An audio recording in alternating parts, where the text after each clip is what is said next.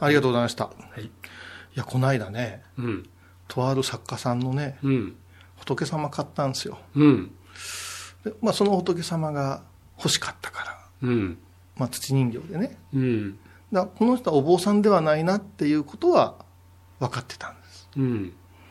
そうしますと、作家さんからこの時期ですから、直接、まあ、キャッシュカードでお支払いして、送ってきていただくという、現物を写真でしか見てなかったんですよ。うんで、まあ、一つぐらいやってもいいなと思って、で、来たら、おあやっぱし手の込んだ、いい作りしてるなと思って、しばらくこうめでて、まあ、こちらとしては少しだけ自分の糧になるかなというような見方もしていくんですけど、たくさんの図録が入ってたんですよね。うん。で、そしてお手紙に、あの、嬉しいですと。あなたのような、まあ、坊さんが買うっていう、うん嬉しかったです。で、その後に、ちょっと私も弱いところがありましてで、つ綴られてるんですよ。うん。いやいやいや弱いとこがある人が仏様作るなんか書かんでええですよって内心思うんやけど、うんうん気がついたらやっぱし、こう、ちょっと、そうと鬱を行ったり来たり。されてる中から生み出されるものっていうのがあって、うん。立体だから気づかなかったんですけど、うん。この間から言うその背景の話ですよね。うん。その、図録の方のうん。絵を見せてもらった時にう、ん。なんとも悲しい色で、うん。なんとも暗いのね。うん。で、これちょっと悩んだんですよ。知って、知ってみたからかなと。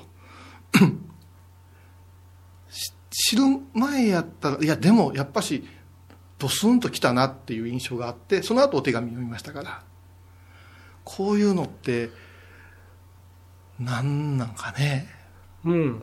プラス売りの人とマイナス売りの人があるんかなとか思ったんですよ。うん。ネガティブ作品とポジティブ作品を。今二つのことを思っててう、ん。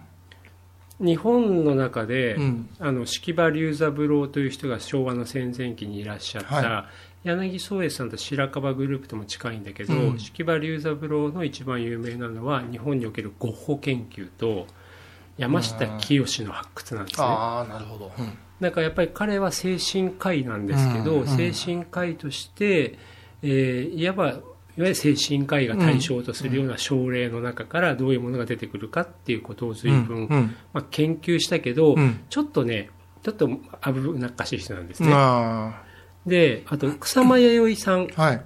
で草間さんも、まあ、本当にもう脅迫観念があって、うん。ちっちゃい時からこういうところになんかうごめく虫が見えてる人ですからでそれを彼女はいわば型にはめられない美術教育をあんまり受けなかったからこそ、うん。自分が持ってるビジョンをそのまま書く置き換えるってことができてでそれもやっぱりね日本のあの当時信州大学の教授だった方が、うん。たまたま松本でやった草間さんのあのその展覧会見て、はい。驚愕して紹介をした。ああ。だから美術の世界でも世間で言ったらいわゆる精神障害とかうんうんうんまあまあ精神病院に入っててもおかしくない人、うんうん。そういう人たちがいわゆるアーティストとして認定されていて、で草間さんなんかはやっぱり躁うつも激しいから、うん。躁状態の時に死ぬようにわーって書いてうつ状態の時に全部しここうこういう状況だし、あと 僕が存じ上げた備前焼の作家さんなんかもやっぱすっごい躁うつが激しくって、うん。作ってる時はそうなんだけど釜開けたったにうつになって、うんうん片っ端から割りたくなるか、片っ端から上げたくなっちゃう。あだからあ。わからんでもないわ。うん。だから精神病とか精神障害とか知的な障害とか、まあ、障害って嫌なんですけど、うんそういうかん状況がどう作品に現れるかって本当ケースバイケースいや、そりゃそうですよね。ケースバイケースですよねうんまあ本当おっしゃる通り。ああ、だからむ難しい。もうだから知らずに作品見たら本当にいいなと思うから、うんもう覆面作家でうん言ってくれた方が良かったのにみたいな話があるあります。で、片や周りが熱くなって、うんあれもこれも言い出してね。で、その人となりや生き様を言い出したときに、ものすごく、どちらかというとアートっていうのは非現実の中に入っていけるから、ぼんやり見ておきたいんやけども、その人が出てきすぎるとですね、うーん。でそれがもう一個考えたところで、うん。んまあ、作家として自分をせ世の中にどう売り出していくか、うん。置いていくかっていうところにプロモーションってところが出たときに戦略的にできる人もいるし戦略的にできない人もいる、でそこにギャラリーとかプロモーターみたいな人がついて、うん。非常に分かりやすく世の中にプッシュしていく場合、作家とずれてでも行く場合もあったりする。で今のさっきのお話だとそのかホユさんが作品買われた方は、別に誰かプロモーターがいてプッシュするんじゃないけども、まあその人の生き様とか、はいはい他のものを知っちゃったがゆえに、うん。目の前にあったこの一個の作品の見え方が変わっちゃった、うん。でそれに関してはもうやっぱり繰り返しやるしかないんだと思うんですよね僕は、繰り返しやる。うん、あこういう人の人生からこういうことで生きてきたのか。ああなるほど。うん、でもこの人だってまさにさまざまな状況、うん。うん、そう、うつの層の時に作ったかもしれないし、天にいる時に作ったかもしれないし、うんうん。修羅の時に作ったかもしれないし、あの、そその情報をやっぱり逆にもういっぱい取りに行っちゃった方がなるほ、ど目の前の作品が分かりやすいどうもね、だから多いんですけど、私の元へ回り回ってくる作品たちや作家さんたちって、結局他のものやってたんやけど、うんあることがきっかけで、うん。明王とかさ、うん。菩薩とかを作り出した人結構いらっしゃって、うん。そこから、いや、私にとってはね、あの、逃げ場所じゃないですよ、ここはっていう気持ちも若干あるんですよ。う。うんん。だけど、やっぱし、落ち着くんでしょうね、行き着くところというのが、うんあの、神仏の世界っていうものをう。ん。うん。それから、ものすごい乗っかる人いますね。あの。プロモーターいうか、あれよあれよ言ううちに、こうドーンと行く人いますよね。あ、でも神がかり的な。ここは使えないけど、うんそりゃひどいですよ。逆に言うとね、いかにみんな作品本位で見てないかっていうことでもあって。まさにそのプロモーターが上手に作ったストーリーとか箔付けに乗っかって、うんそっちを信用して物を買っちゃう人がびっくりするぐらい多い。あそうか。これ絶対使わないでね。この間うち祈りと形うん。そこがね、やっぱりアーティストが個人プロモーションが下手っていうのはあって、やっぱり次に、なんか世の中との折り合いをつけられる人とつけられない人の差がすっごいあるから、あやっぱりそれは衣食住賄って次の制作費がなかったら生きていけねえじゃろうと。ーうん。と思うんだけど、やっぱり自分が発表しちゃった作品、作っちゃったものっていうものが、うんすごい、うん売り方がわからない人もいるし、売るのが嫌な人もいて、で、生活が詰まっちゃうっていうのはありますよね。売り方分かってないな分かってない。うん。あの、分かってないですよ。前ね、これは使ってもいいと思うんですけどね、小谷先生にね、すっごい怒られたんですよ。うん。そのね、絵はがきセットを出したんですね。3回目ぐらいの個展の時に、うん。印刷を。うん。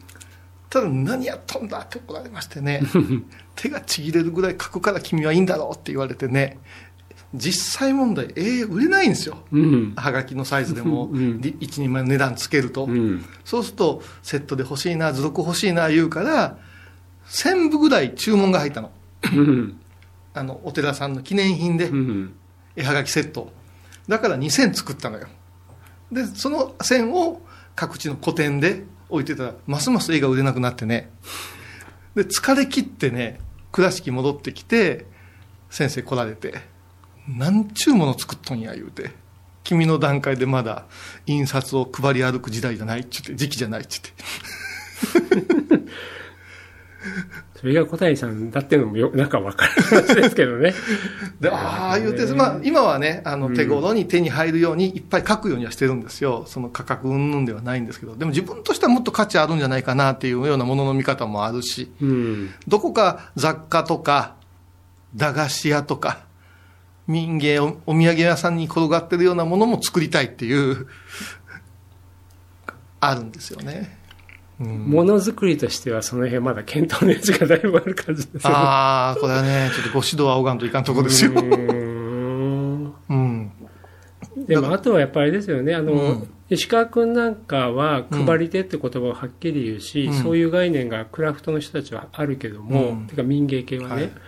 やっぱり配り手、要するに売る制作を、だから、クラレなんかでも、うんクラレが製品作るわけじゃないですか。うん。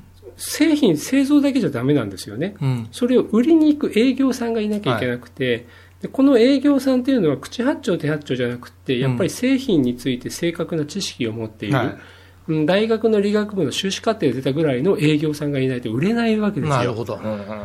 だからそれがクラフトの世界では、まあそれに相当する配り手がいるけれども、こういうさんが今手掛けられているものだと、その配り手があんまりいないでしょ？そうなんです。でね、やっぱしもう20年やってますから、うん。もう大好きですと応援したいですっていう、うんまあ、うぞうむぞうとはかなりの付き合いしてきたんだけども、あんたが好きでも売ってこんなっていうのとか、うん。ずいぶんありまして、うん。まあ、あと間跳ねられるとか、うん。そうするとやっぱしね、人間不信になってくるんですよ。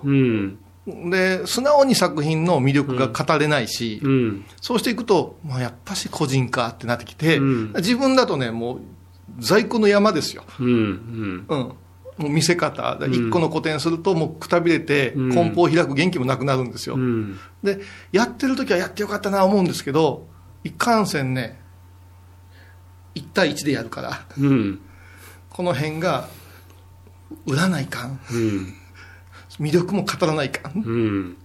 挙句に坊さんやっていう、うん。これでね、ぐちゃぐちゃになるかな。うんだから今回の騒動はちょうどええ時期で冷却期間かなと思ってて、うん、だやっぱりね、うやっぱりその、配り手、うん売り手、はい仲介、世の中に置き直してくれる業者さん、あこのいい相手を見つけるっていうのがいいと思います。傑作作るより難しいですよ。うん、はいかもしれない。かもしれない。もう、ばすごい量あってきて、うん。預けていなくなる人とか、うんありましたよ。やっぱし。うんだだから多分あその例えばコンテンポラリーアートを扱うギャラリーとか、うんうんうん民芸系のクラフトを扱う、まあ、そういうトールさんとか、ねうんああいうのに比べて小井さんの仕事はその業態としてないないんですよね。ないんですないんですよねうんうんだからどっち、どっちですかって言われることはしばしばあって、うん。私もやりたい方やってますって感じだから、ううん。ん、この辺難しいところそこは難しいですうん。ももも頭乗っけてる場合じゃないんですけどね。